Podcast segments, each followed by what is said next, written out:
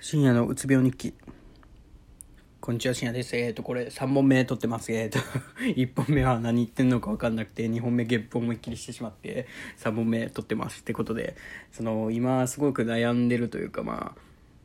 今後結構ちゃんと考えないといけないなっていうのが自分の強みってことを考えないといけないなって思いまして、っていうのが、その、飲酒で聞かれるんですよね、多分。自己 PR をしてくださいって。なんか、ぜーっと、推薦、僕は一般で受けるんですけど、推薦のやつがいて、そいつらに聞くと、まあ、聞かれたと。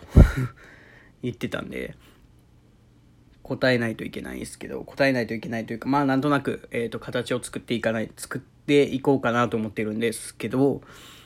それって一番難しくねと思って、その病気も、うつ病の人に、その自分の、その自己 PR をしてくださいって言われたら、は？っって 多分なると思う。僕だけですかね。そのうつ病になってそのできないことが増えたから。で僕もその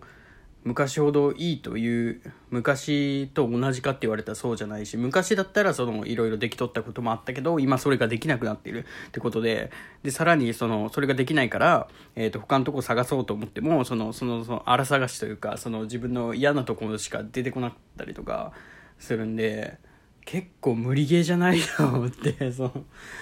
そうどうやってその自己 PR を考えようかなとか思ったりその他の質問とかは別にどうにかできるというかそのまあ自分の研究についてもっと調べてもっと深く深くまで調べるっていうのはまあそのあと1ヶ月まあちょっと足りないかもしれないんですけどまあできるやれば覚えてできるじゃないですか。でもその自己 PR は、その、どんだけ掘っていけば掘っていくほど、えっ、ー、と、墓穴を掘るというか、それを言うと、うん、なんか、